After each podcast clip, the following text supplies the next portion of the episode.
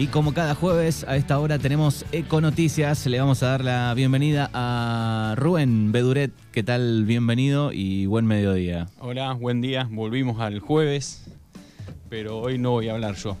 Hoy vas a hablar poco. Hoy voy a hablar poco. sí. Bueno, tenés invitadas en el día de hoy. Hoy traje, traje invitadas porque desde el día martes se está desarrollando la ecoferia eh, en el Salón del Club de Regueira, así que, que las traje a ellas para, para que cuenten de, de qué se trata esto. Bueno, una linda movida que se está realizando en el Club de Arregueira desde el día martes, eh, en este caso en Darregueira, pero después se va a trasladar a otros lugares, así que vamos a estar charlando con eh, Sabrina Subillaga, le damos la bienvenida, que es la coordinadora de la Ecoferia. Hola, ¿qué tal? Buen día. Buen Sí, día. Y tenemos también a Martina Bordacar, ¿digo bien el apellido? Sí, está muy bien. Bien, bueno, eh, el equipo de, de la Ecoferia que está en Darregueira desde el día martes, ¿no? Sí, exactamente. Bueno, ¿cuál es 16. un poco el, el objetivo para contarle al oyente eh, de, esta, de esta Ecoferia 2022? Bueno, esta ecoferia es una feria itinerante de medio ambiente, de ecología y medio ambiente, eh, en la cual, bueno, se desarrolla mm, todo lo que tenga que ver con el cuidado y la concientización del medio ambiente a los más pequeños. Está destinada a, a niños de, mm, de última salita de 5, de preescolar, y todo primaria, hasta sexto año de primaria.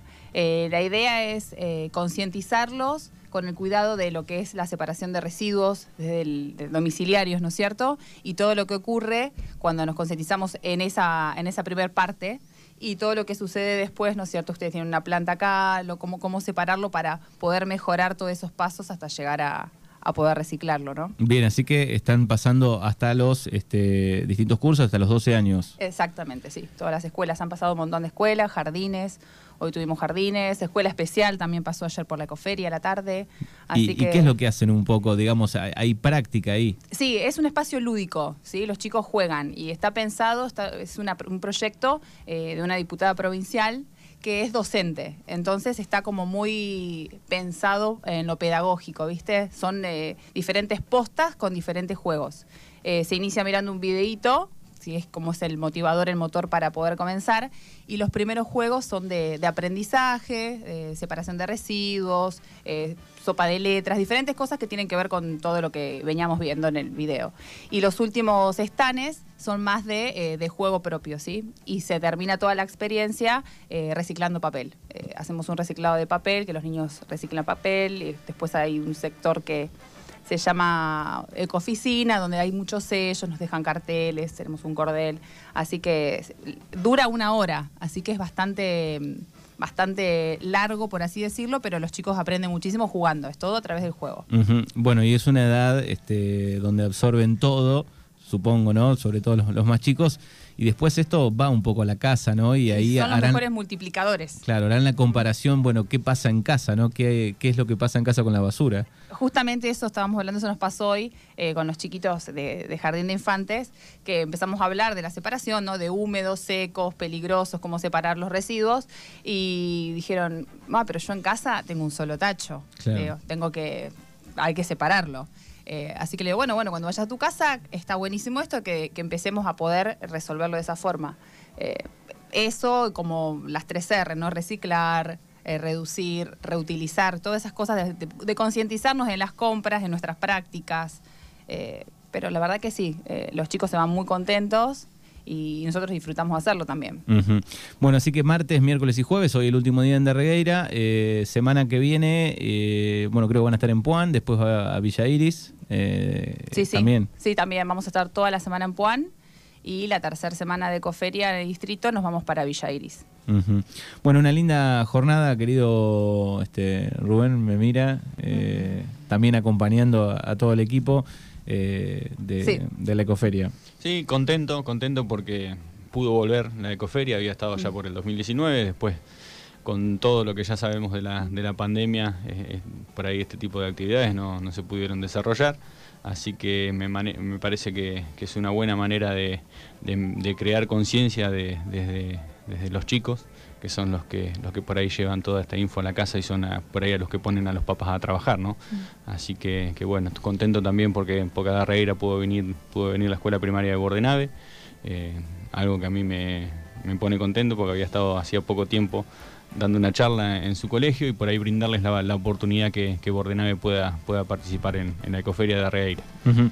Eh, vi la publicidad, en Puan em- eh, empiezan a la, la recolección eh, se- Diferenciada. diferenciada, Sí. ¿no? Que no Los se días- estaba los días haciendo. miércoles, eh, Puan era por ahí la única localidad del distrito que, que no tenía separación diferenciada en origen. Desde el día de ayer se comenzó a traer todos los días miércoles a, a- a juntar únicamente la bolsa verde. Eh, eso va a ir a, a la planta de reciclado de, de 17 de agosto. Hoy por hoy se estaba llevando lo de los puntos limpios a 17 de agosto. Ahora también se va a empezar a llevar eh, todo lo que es bolsa verde. Si tenés que sacar más o menos un porcentaje de, de Darregueira, digo, de la separación, ¿cómo está hoy en día? Hoy mm, justamente eh, lo hablaba en, en- en una entrevista, eh, siempre se tiene un pico máximo por ahí cuando, cuando se inicia este proceso de, separación en bolsa verde y en bolsa negra. Yo creo que en un principio, tomando en cuenta Darregueira, que es el lugar en el que más experiencia tengo yo, eh, andábamos en un 70-80% de, de separación y de buena separación porque las bolsas verdes estaban bien separadas, porque para ahí hay que diferenciar. Teníamos un 80% de bolsa verde en la localidad y un muy buen porcentaje de bolsa verde bien separada. Porque también lo que decía que no es solamente sacar la bolsa verde el día que te van a juntar la bolsa verde, sino que esa bolsa verde separarla como corresponde. Porque si está mal separada, lamentablemente eh, no se puede clasificar.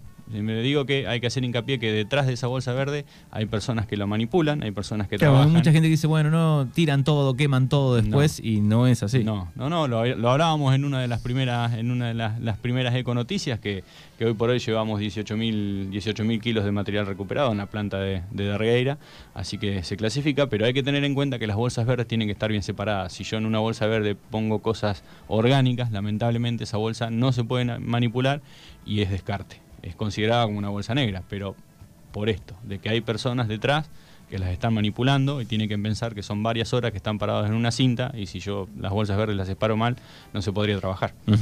Bueno, eh, podríamos repetir las cosas que van dentro de, de la bolsa verde para que refrescar a los oyentes, ¿no? Sí, todos los residuos secos que sean reciclables, papel, cartón, papel de cualquier tipo de, de papel, nylon, eh, las latas de, de conserva. en lo posible enjuagadas, aunque sea, o Enjuagadas, sí, limpiarlas sí, sí. un poco para que no por quede la esa humedad razón, ahí, ¿no? Por la misma razón. No marca la diferencia en el valor de- del material clasificado que esté limpio o que esté sucio, pero es importante crear el hábito de que esté limpio porque hay personas que, que lo manipulan. Todo lo que es plástico, el plástico de las botellas de gaseosa, el plástico, por ejemplo, de la lavandina, de- del shampoo, eh, eso es por lo general todo lo que, lo que va en la, en la bolsa verde. ¿Y en la negra? Y en la negra todo lo orgánico, pero hay que empezar a compostar. Porque también lo decíamos el otro día, si nosotros empezamos a compostar, reducimos un 50% de los residuos orgánicos que generamos en casa. Es un 50% menos de basura que yo tiro en, en la bolsa y que va a ir a parar a- al basurero. Un 30% de material clasificado y un 50% de orgánico que se, puede, que se puede compostar, estoy reduciendo muchísimo la cantidad de residuos que yo genero y que eso es lo más importante de todo. En casa, en nuestra casa lo que tenemos que hacer es reducir la generación. Eh, es- ese es el, el camino al que tenemos que, que apostar, generar la menor cantidad de, de residuos posibles y hay formas de hacerlo, separando en la bolsa verde y compostando. Muy bien. Bueno, le voy a preguntar a las chicas, no sé si quedó algo que quieran a- agregar. No, bueno, queremos agradecer, la verdad que eh, venía de Regueira por segunda vez, es un placer, nos atendieron muy bien, eh, estamos muy contentos por, por la difusión y por, por la visita de todos los chicos que, que han venido de diferentes escuelas y, jardines. Así que bueno, muchísimas gracias por eso y esperemos que, que esto sea un granito de arena para poder concientizar un poquito más, ¿no? Bueno, gracias, gracias a, a Martina, eh, que está aquí con nosotros también, Sabrina, eh, la coordinadora de, de Coferia, y gracias eh, Rubén, eh, que nos vamos a encontrar el próximo jueves. El próximo jueves, con algo que, que por ahí justo coincidimos los dos en, en un tema pa- para hablar, vamos a estar hablando acerca de, de la, la ley de humedales. que, to- que está otra vez este, de todo en esto que- foco, que, ¿no? está aconteciendo en Buenos Aires con, con la quema de con la quema de pastizales en el delta, así que vamos a estar hablando un poquito de, de ese tema. Hoy Dale. anticipamos bastante el tema que, con el que vamos a estar hablando el- el jueves que viene. Bien, gracias y hasta la semana que viene. Gracias a vos.